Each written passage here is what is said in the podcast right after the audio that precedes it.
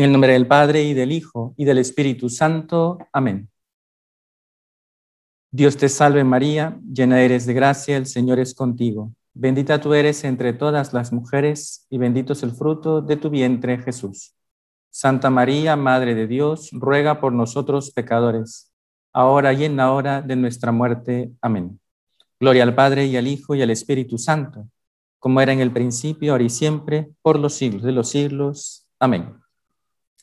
Sean todos bienvenidos a esta clase de moral matrimonial. El Señor nos ha reunido aquí para ver esta materia tan importante, muy importante, en la vida pastoral. Eh, es verdad que quizás todos ustedes han oído que, todos los profesores, que su materia es importante. Eh, sí, eso es verdad. Eh, porque la teología, como sabemos, es una sola. No es que uno tenga, eh, digamos, un área de la teología con mayor peso que otra y que si le estudio esta y descuido aquella, pues no pasa nada. No, la teología es una sola. De modo que eh, eso ya lo hemos estudiado seguramente en la historia de la teología, en la teología fundamental, que como es, es como un organismo vivo. Y si tú tocas un área de la teología, la malogras, la dañas, eh, terminas también dañando el resto. Y si se me permite, eso se nota también en la pastoral.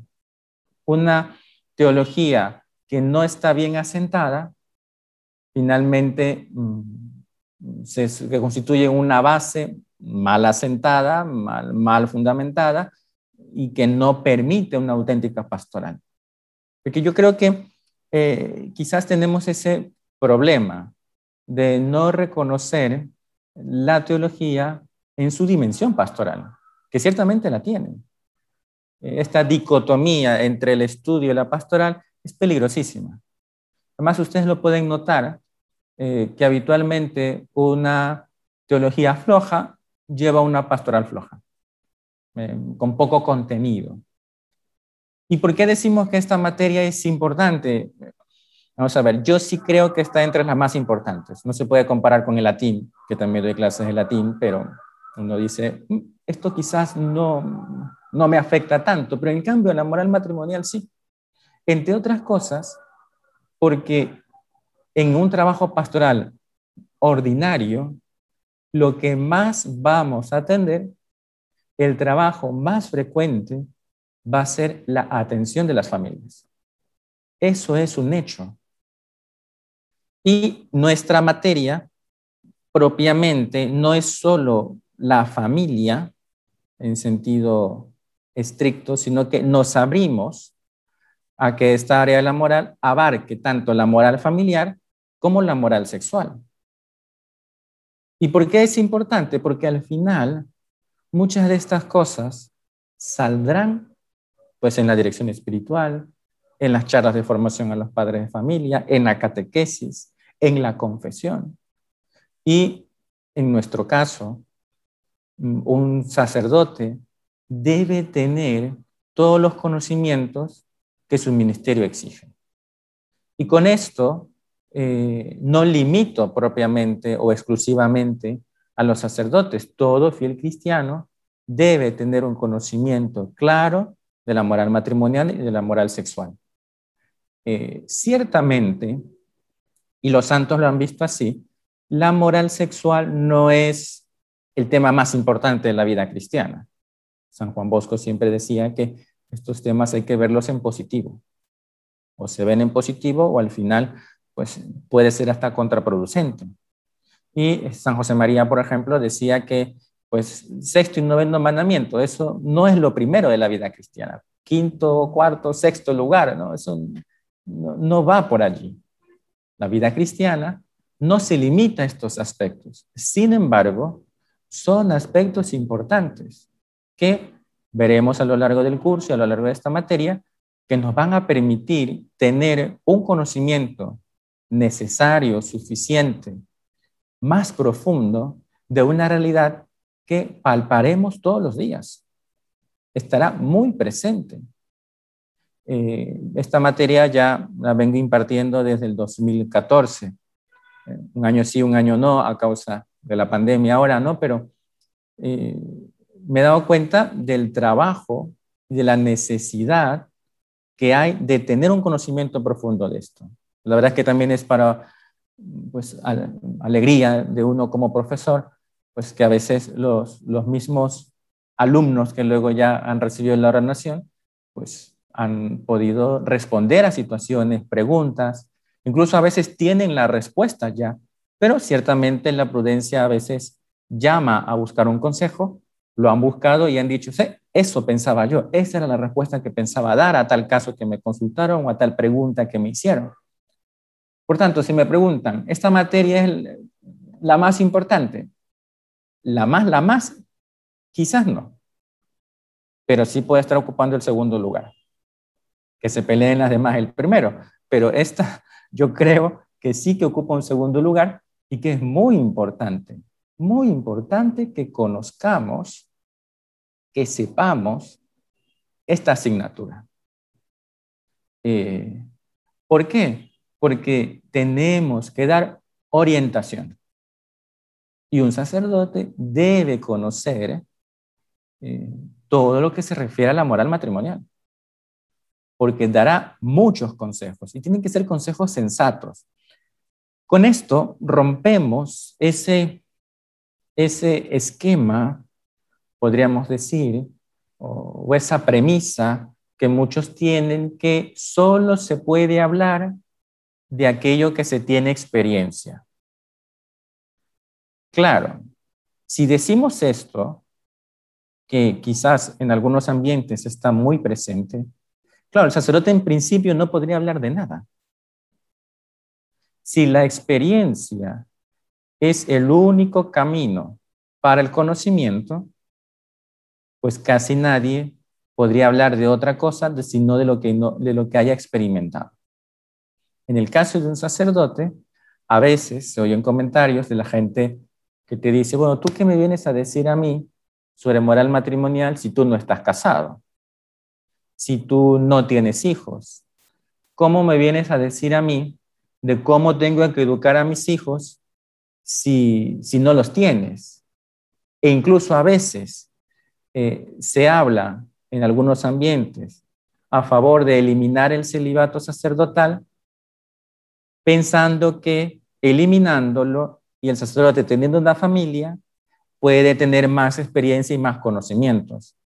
Ciertamente, en la pastoral tenemos que ser muy humildes y hay muchas cosas, muchas cosas que no conocemos. Muchas cosas que iremos aprendiendo con el tiempo. Uno puede aprender cosas en los libros, pero al final uno se da cuenta que la experiencia, el acompañamiento, eh, el conocimiento propio, eh, el, oír a mucha gente en la dirección espiritual, el confesionario, ciertamente la experiencia enriquece esos conocimientos que debemos tener. Por eso, no me parece que plantear una dicotomía entre experiencia y estudio, que uno puede encontrar en los libros, eh, plantear la dicotomía de entrada y juzgar que solo puede dar un consejo aquel que tiene experiencia, pues es limitar lo que la experiencia ajena ayuda también.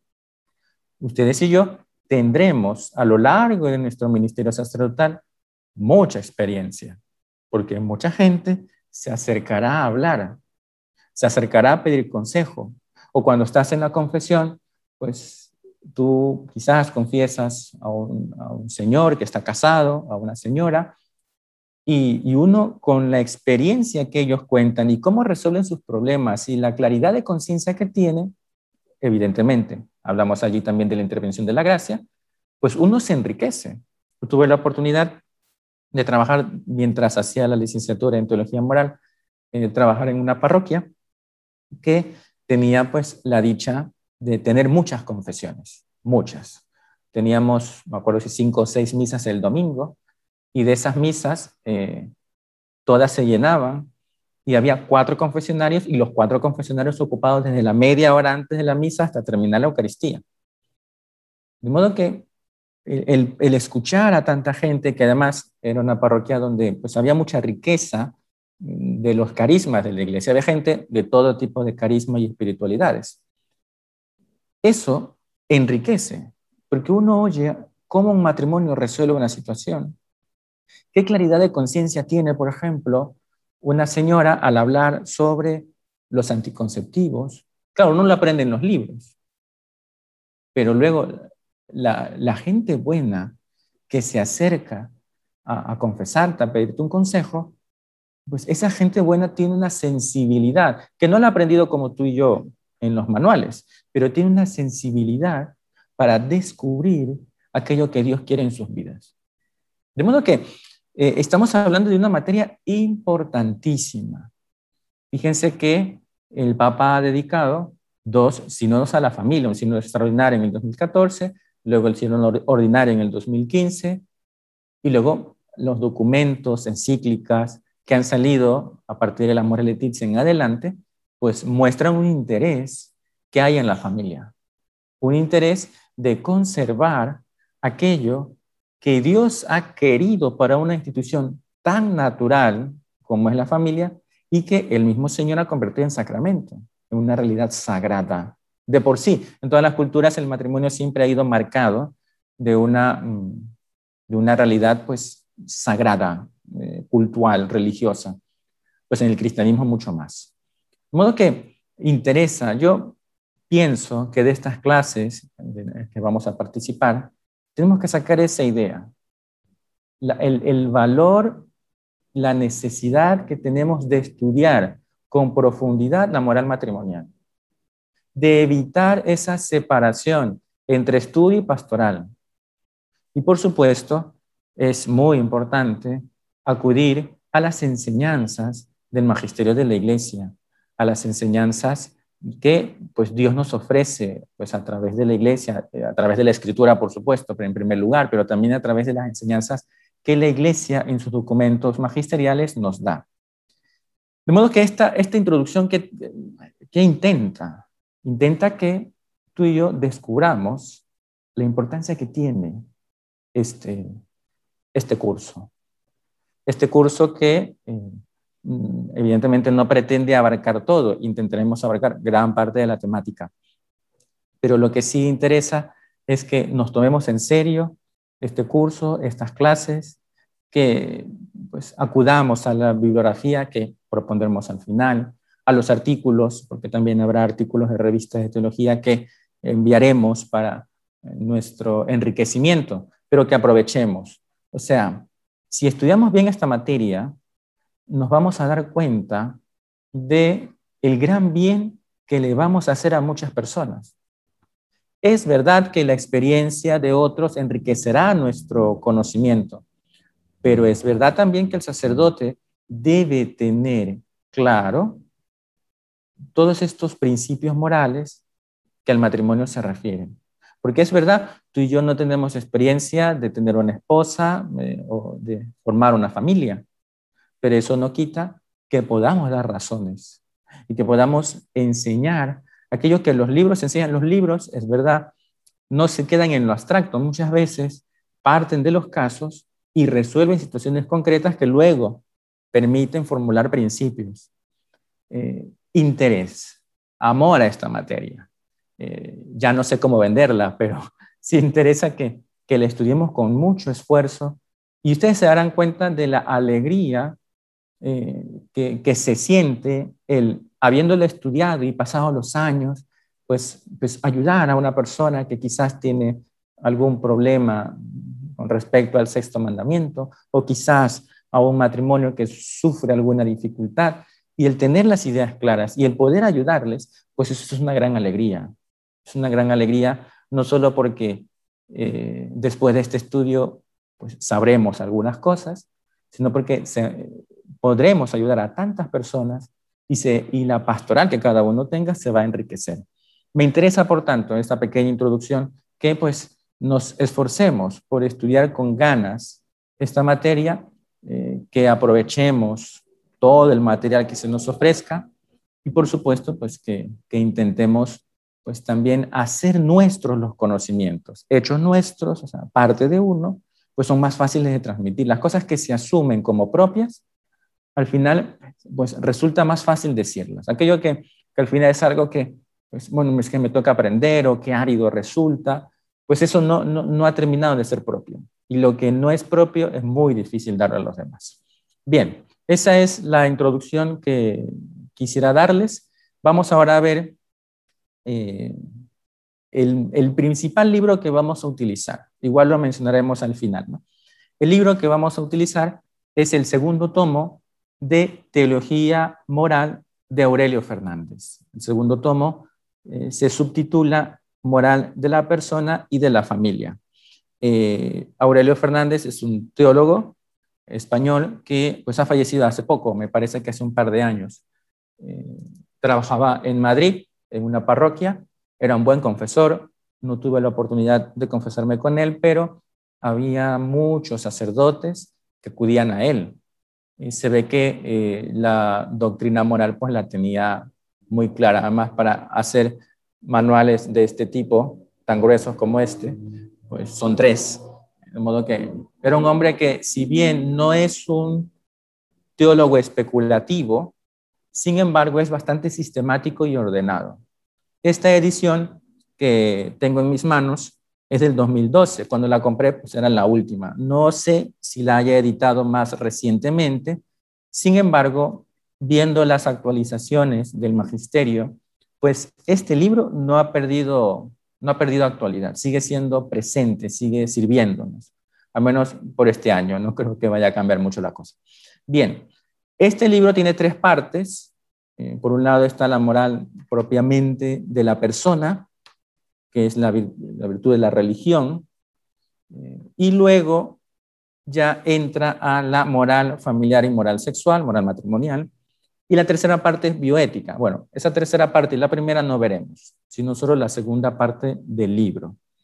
Aurelio Fernández, Teología Moral, tomo 2, segunda parte. Esto para que lo, lo tengamos muy presente. Claro, la moral de la familia abarca una amplia gama de relaciones, y así lo dice el autor. Pues es la convivencia más común. ¿Cuántas veces hemos oído que la familia es la célula de la sociedad? De modo que la familia mm, abarca o es, digamos, tratada por distintos ámbitos del conocimiento, hay ámbitos, por ejemplo, sobre el trato mutuo de los esposos y estos con los hijos, de la relación de los hijos a los padres, de los vínculos que se crean fruto del matrimonio. Por tanto, la familia, que es una realidad muy humana, es susceptible de, valoración moral. Y hay unos principios que ayudan al desarrollo de la familia, al, al conocimiento propiamente de lo que es la familia y a su auténtico desarrollo ético. Ciertamente, hay unas exigencias éticas que tiene la convivencia familiar y es preciso que pues, en esas convivencias familiar surjan cuestiones doctrinales. Son ineludibles. Eh, fíjense lo que dice San Agustín. No ignoro que la cuestión del matrimonio es muy oscura y muy complicada. No me atrevo a afirmar que haya explicado todas sus implicaciones en esta obra o en otras ni siquiera que pueda yo hacerlo, si se me urge. Porque San Agustín reconoce, esto está en el, eh, sobre, es un libro que se llama De Conino Adultorum, sobre la unión de los adultos, sobre el matrimonio. Bien, ese es eh, lo, que, lo que San Agustín nos dice y es verdad, es un ámbito bastante profundo que toca distintas áreas del conocimiento. Ahora, en esta introducción vamos a ver eh, cinco partes, la sexta es la bibliografía. La primera va a ser la relación entre teología y ciencias del hombre. La segunda, la teología moral y otras ciencias teológicas. La tercera, la metodología. Cuarta, sistematización. Y quinto, el contenido de este apartado, de lo que nosotros vamos a ver en el desarrollo de nuestro curso. Bien. Respecto a la relación entre teología y otras ciencias del hombre. La institución familiar pertenece por igual al ámbito del saber profano y de la ciencia teológica. Eso es un hecho. Porque el matrimonio es la más natural de todas las instituciones, pues toma origen en el ser mismo del hombre y de la mujer.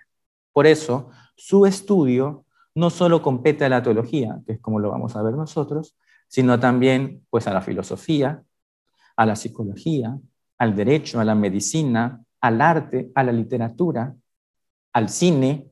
Es decir, son distintas, distintas áreas del saber que tocan siempre a la familia.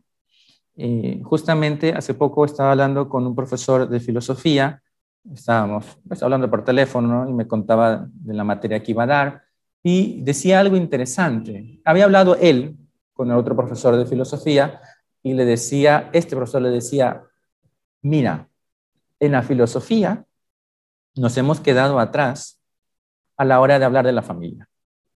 Y entonces este profesor, que se dedica de manera más profunda al ámbito académico, eh, insistía en la necesidad de explicar filosóficamente esos principios naturales de la familia y que por tanto no son cuestiones solo teológicas. Si hablamos, por ejemplo, de la unidad del matrimonio, de su indisolubilidad o de que el matrimonio es entre un hombre y una mujer, no es una cuestión meramente religiosa, decía este profesor, sino que desde el ámbito de la filosofía debemos, y eso deben hacer los filósofos, mostrar que también esos principios que aparentemente son religiosos, son principios que el ser humano es capaz de, conocer a través de la luz de la razón.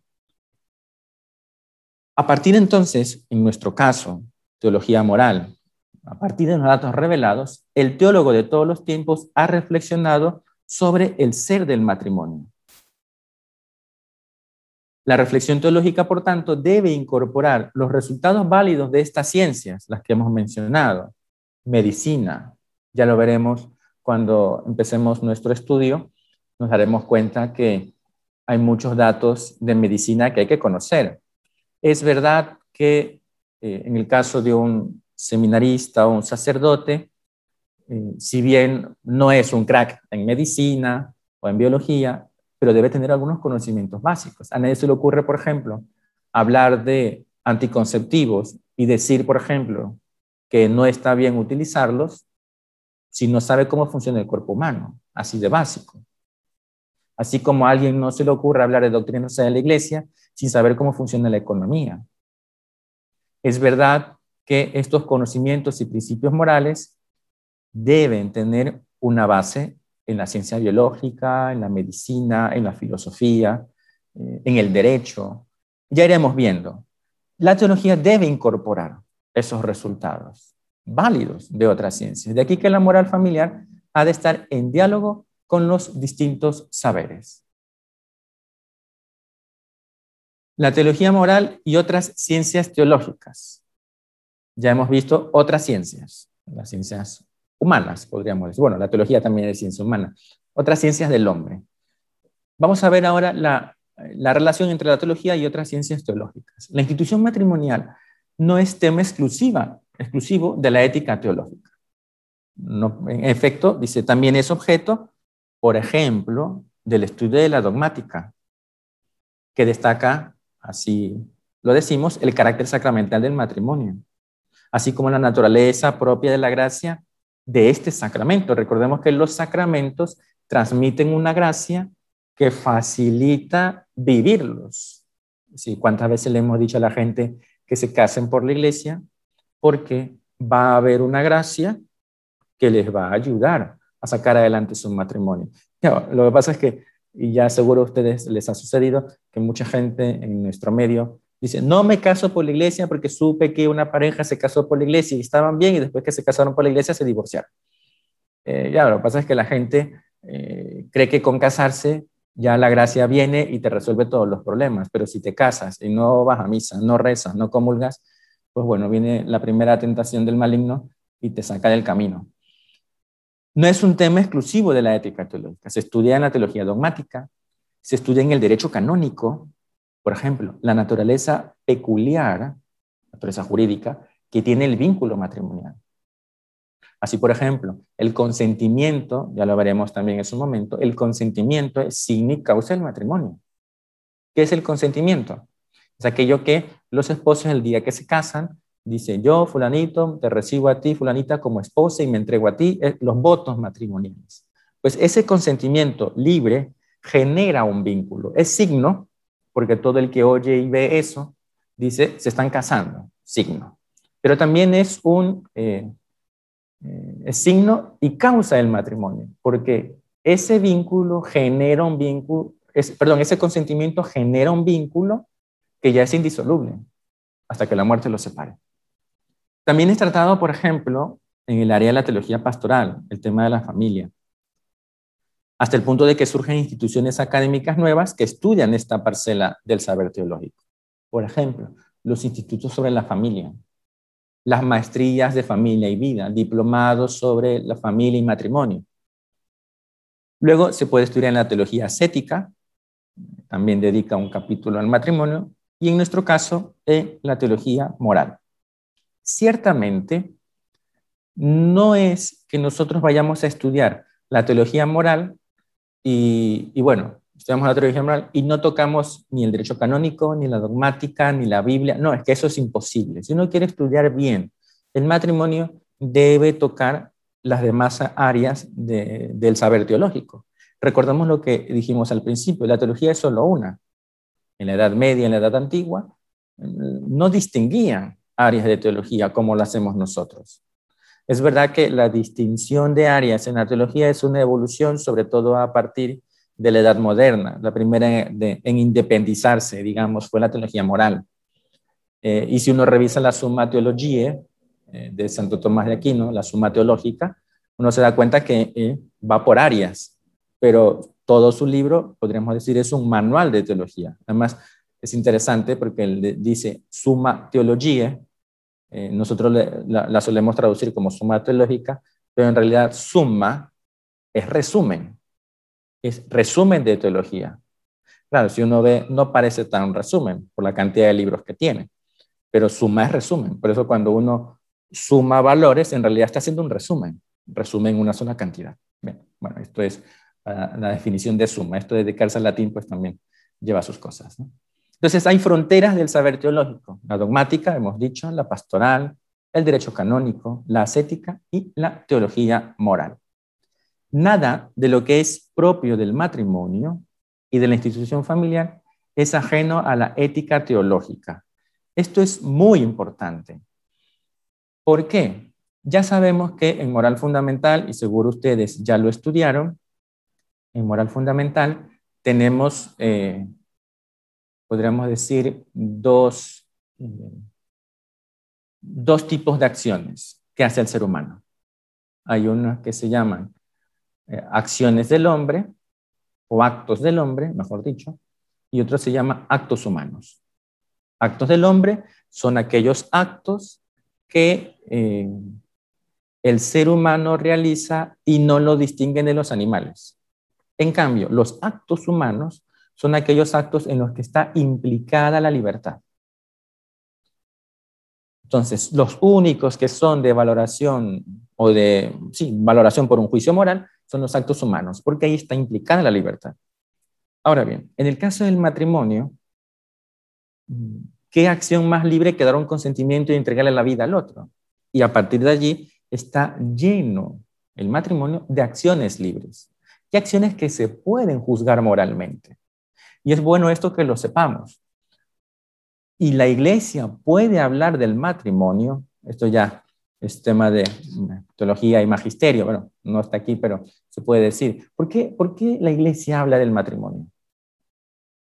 Eh, porque se cree con derecho, no, no es que se cree con derecho, se sabe poseedora de un derecho a hablar del matrimonio porque el matrimonio es institución natural, que la revelación ha venido a dar perfección. Recordemos que Dios se revela, entre otras cosas, para salvarnos, obviamente, para manifestarnos su amor, pero para sacarnos de la ignorancia. Entonces, la revelación, ¿qué ocasiona? Que este, sepamos un conocimiento de lo que es el matrimonio y que no se limita solo para los cristianos. Esto, por ejemplo, es el razonamiento que utiliza el Papa San Pablo VI en los Manerite, cuando habla pues, de, los, de, la autoridad que tiene la iglesia para hablar del matrimonio y hablar de la ley natural, porque el matrimonio es una institución natural. Por tanto, nada de lo que es propio del matrimonio de la familia es ajeno a la ética teológica. Vamos a ver ahora la metodología. En cuanto al procedimiento a seguir, también confluyen aquí dos metodologías. Por un lado, las ciencias del hombre y por otro lado, la específica del saber teológico. Es evidente, tal como se menciona, como ya lo hemos dicho, que en la institución matrimonial se dan cita la naturaleza específica del hombre y de la mujer y el querer de Dios. Por tanto, hay naturaleza, sacramento, biología, gracia, estado, vocación, eh, en el fondo, saber racional y ciencia de la fe. Mm, la iglesia, la teología, puede hablar del matrimonio por la encarnación de Cristo. Porque Cristo, al asumir la naturaleza humana y al revelarnos lo que es el hombre, revela también todo aquello que al hombre compete. Y nos explica y nos hace ver, según los ojos de Dios, también aquello que compete a Dios, y en este caso el matrimonio. Fíjense eh, lo que dice Gaudium et Spes. Bueno, propiamente las actas del concilio sobre Gaudium et Spes.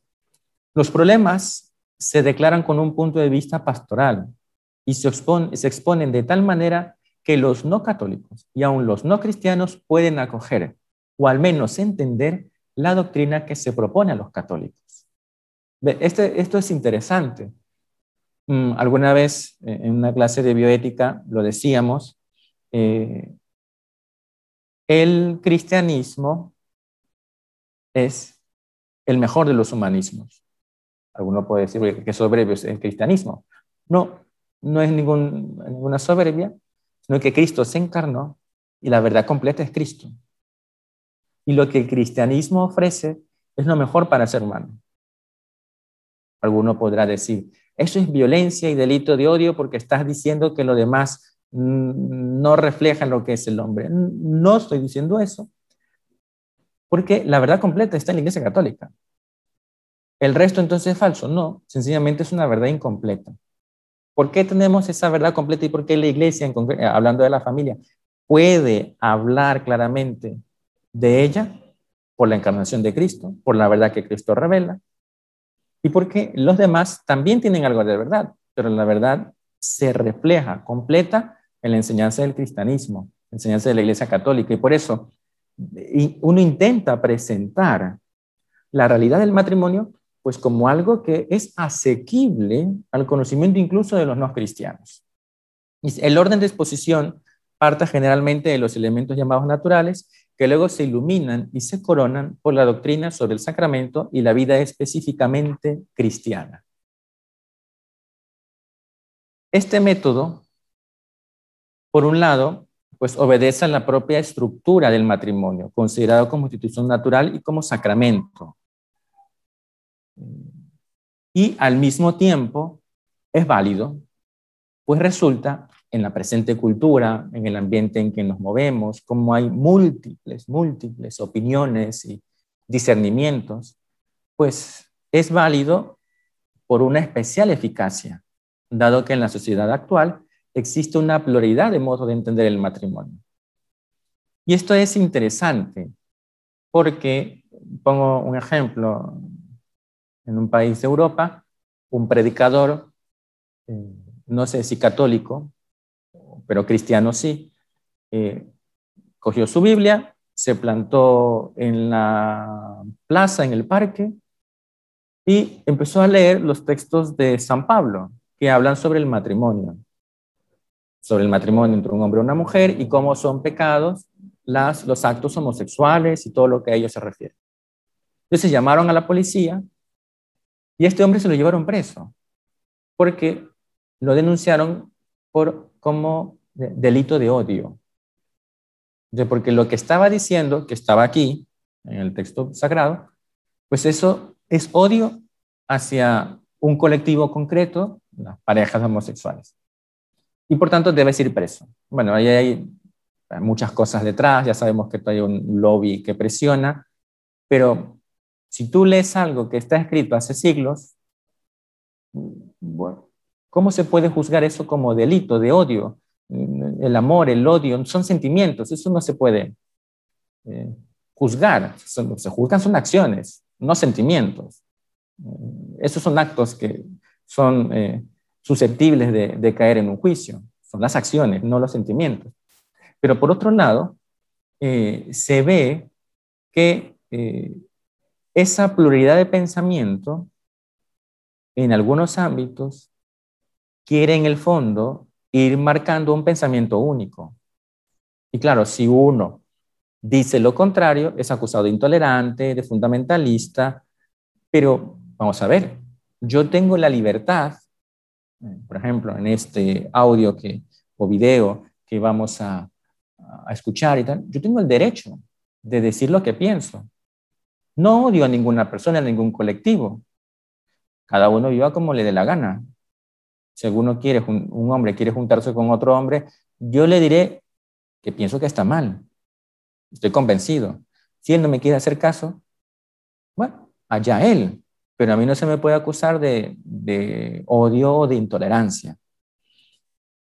Claro, ahí hay una tarea difícil porque esto, esto último que está ahí en ese último párrafo, eh, presentar este método ¿no? a la luz de la razón y también iluminada por la revelación, para que sea asequible al conocimiento humano es muy difícil, porque las ideologías habitualmente, mejor dicho, casi siempre, no tienen un fundamento razonable. El nazismo, por ejemplo, era una ideología. ¿Por qué? Porque decía que unas personas de un cierto tipo de raza son superiores a otras. Eso científicamente no se prueba.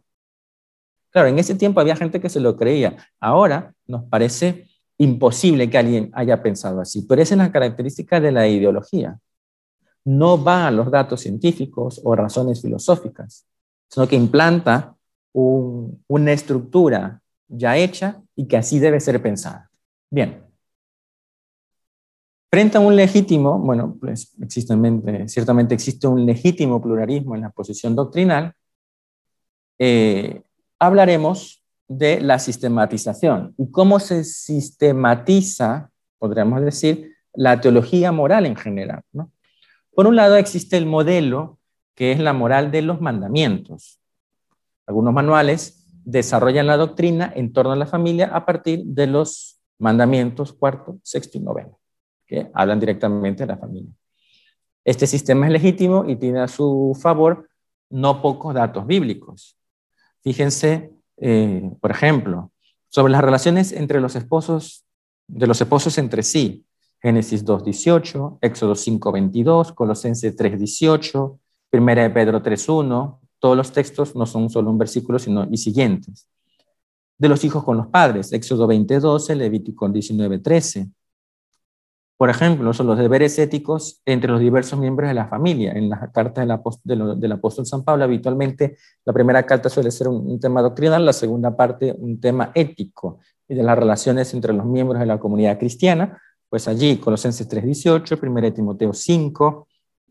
Es decir, plantear la vida moral en torno a los mandamientos. Esto es bastante frecuente porque además aparece, por ejemplo, en los exámenes de conciencia.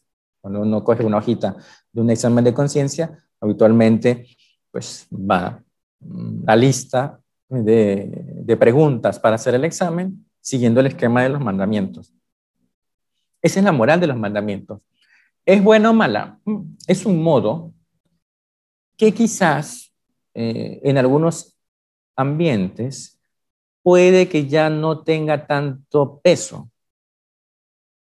¿Por qué? Porque ciertamente existe una tendencia a rechazo de la autoridad. A mí no me digan lo que yo tengo que hacer. Es lo que en moral fundamental eh, se conoce como la moral en perspectiva de tercera persona. ¿Qué significa esto? Hay alguien que te da unos mandamientos y tú tienes que cumplir. ¿Ok? Eh, ¿Eso es malo? No, en principio no. Es legítimo.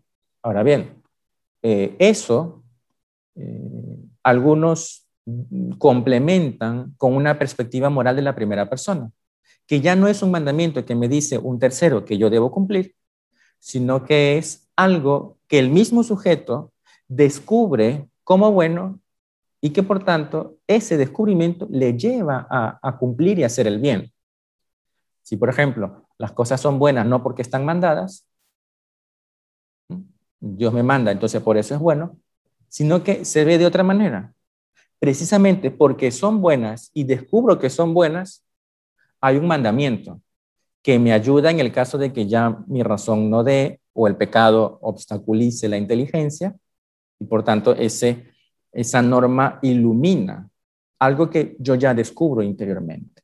Bien, esa es la moral de los mandamientos. ¿no? Se puede también seguir el modelo de virtudes.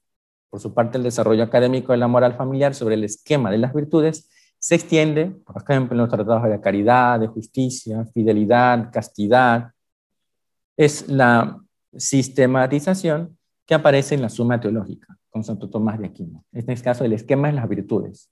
Si uno revisa la prima secunde de Santo Tomás de Aquino, de la Suma Teológica de Santo Tomás de Aquino, ahí aparece, la, moral especial, llamaríamos. Eh, y luego el modelo de seguimiento de Cristo. Mm, este esquema eh, ha de tenerse en cuenta siempre que se trata de iluminar desde la fe, el matrimonio y la familia cristiana. En efecto, la existencia histórica de Jesús de Nazaret en el ámbito de una familia es una fuente inagotable de enseñanza moral.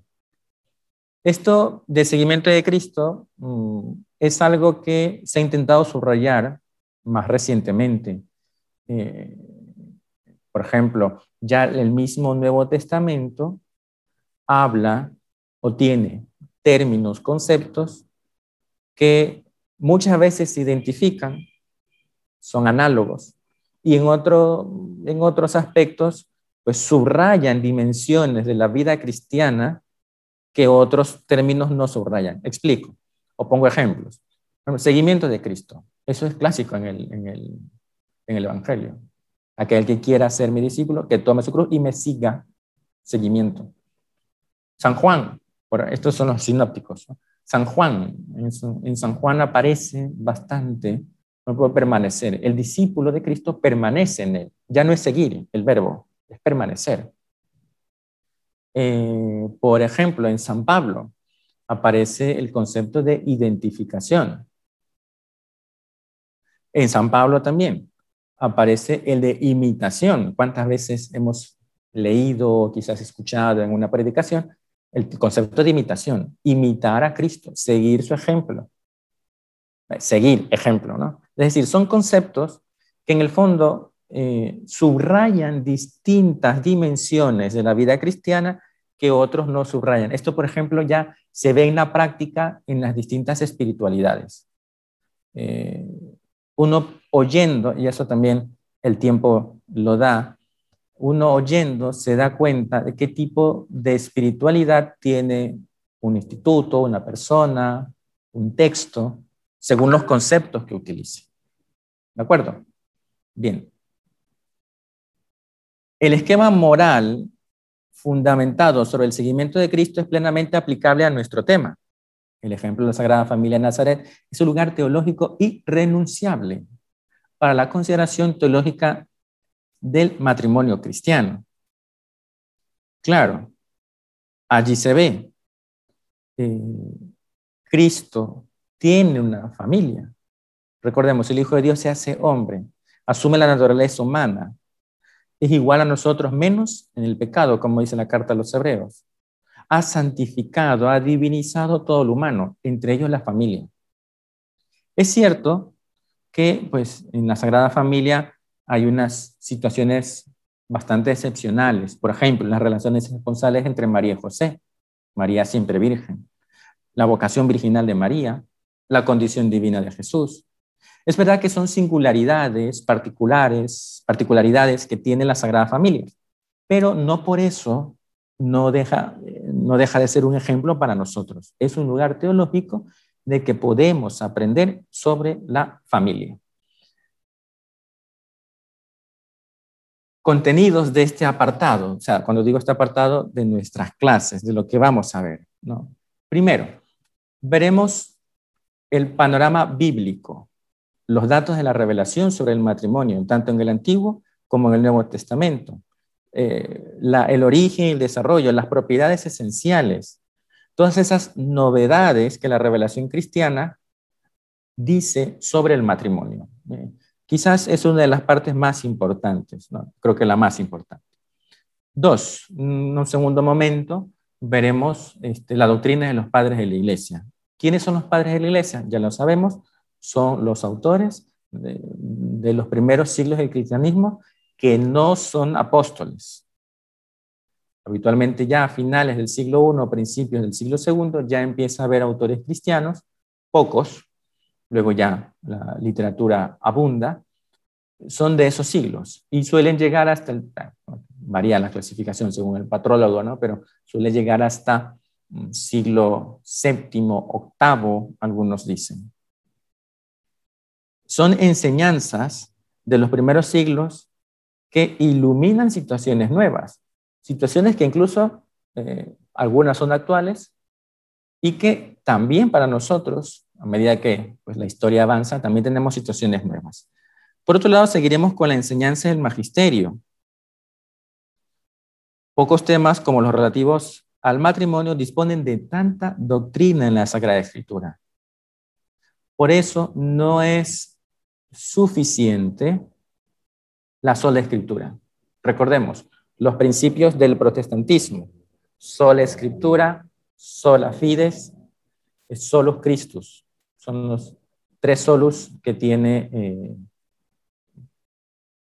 la, doctrina protestante. La sola escritura no es suficiente. Es verdad, la escritura es el alma de la teología, pero no es suficiente. Bien, luego veremos el significado del amor humano, esa realidad humana y cristiana del matrimonio.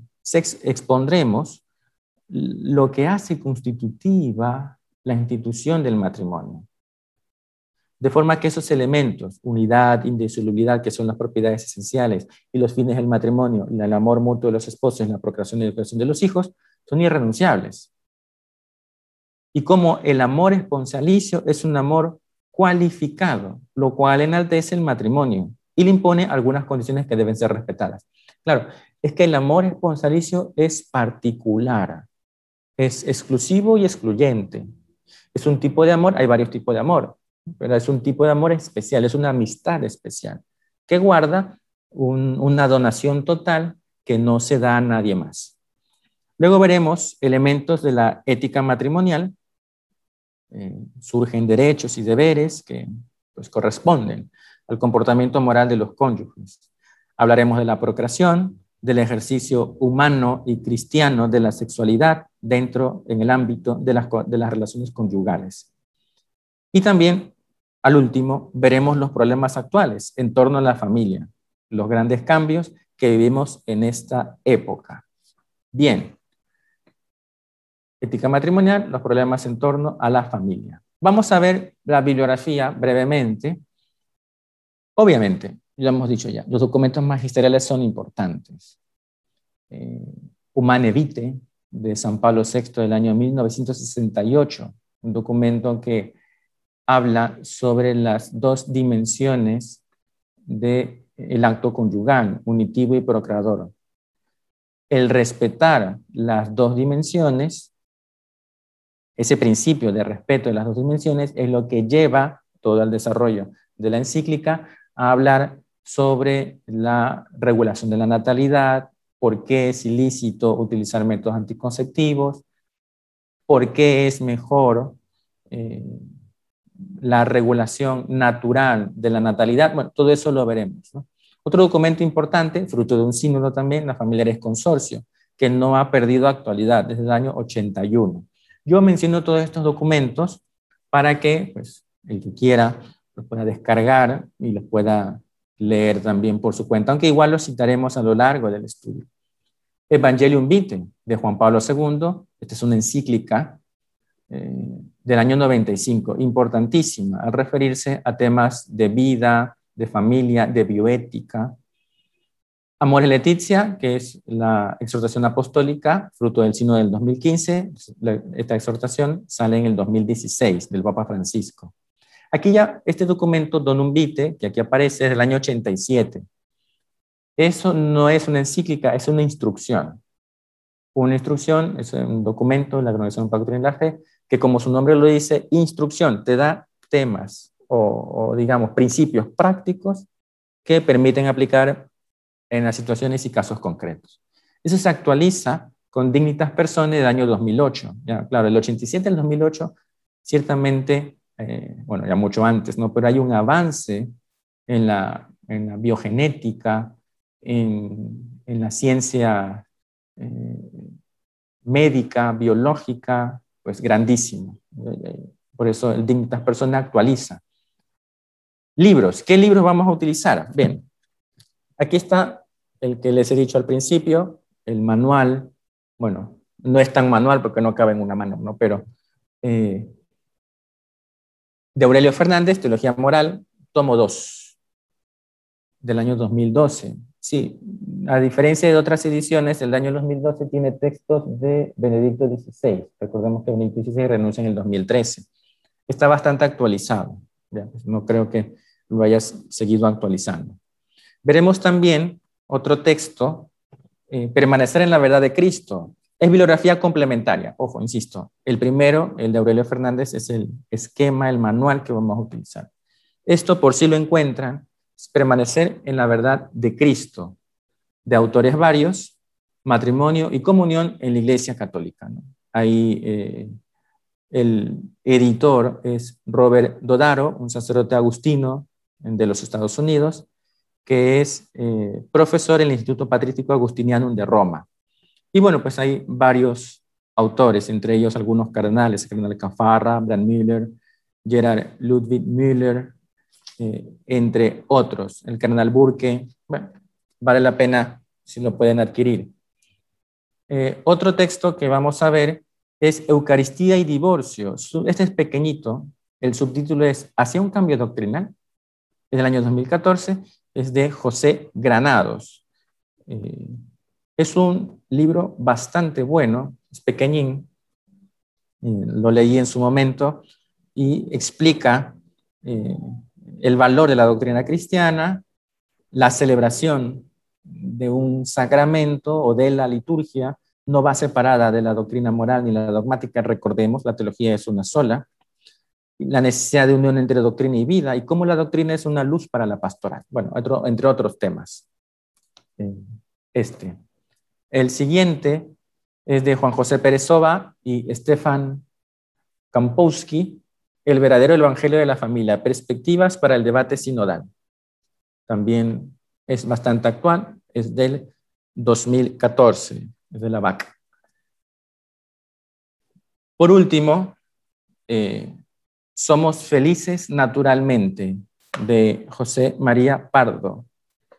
Este también es un texto sobre la familia, eh, el valor de la espera, la salud sexual, el matrimonio, los conceptos sobre anticoncepción, matrimonio, familia y bien común, ideología de género. Esto, por ejemplo, toca temas, y allá también, que el primer manual ya no toca, porque la ideología de género ha pegado un avance bastante, digamos, eh, profundo, ¿no? Ha, avanzado mucho en, la mente, en los medios, en el arte, ¿no? Está muy presente. También este, se les va a facilitar artículos varios que ustedes eh, ya los iremos dando. Eh, estos artículos, muchos ya los podemos encontrar en los depósitos de las páginas web de las revistas de teología. Eh, hay algunas revistas de teología que publican inmediatamente sus artículos, otras tienen un embargo de tres años, pero hay una serie de artículos que también iremos facilitando y a medida que vayan saliendo los temas, pues los iremos compartiendo para que esté al alcance de todos. Bien, esto es lo que vamos a hablar, es lo que nos compete por ahora en esta introducción, tanto bibliografía y demás. No sé si haya alguna pregunta antes de cerrar esta clase. si no hay ninguna pregunta. Es importante también que pues puedan ustedes, si, si, si les parece, para no olvidarse o alguna cosa así, pues en el chat escribir la pregunta sin problema. La pueden escribir, yo la leo y ya con eso nos podemos mm, defender y las voy contestando a medida que, que las vaya leyendo. Muy bien, pues eso es todo. Muchísimas gracias por su participación en esta clase. Eh, esta clase también estará colgada en YouTube y en podcast personal que tengo. También he visto la pregunta en qué podcast va a estar. Eh, estará al alcance de todos por si alguno quiere repasar o quiere compartir la clase, pues eso va a facilitar mucho. Es la primera vez que grabo o transmito unas clases que se van a hacer públicas, de manera que pues seguro habrá muchas limitaciones, pero creo que también más son las ventajas que las desventajas que estos medios puedan ofrecer. Vamos a rezar juntos a nuestra Madre del Cielo y damos por terminada la clase. Dios te salve María, llena eres de gracia, el Señor es contigo. Bendita tú eres entre todas las mujeres y bendito es el fruto de tu vientre Jesús. Santa María, Madre de Dios, ruega por nosotros pecadores, ahora y en la hora de nuestra muerte. Amén. Gloria al Padre y al Hijo y al Espíritu Santo, como era en el principio, ahora y siempre, por los siglos de los siglos. Amén.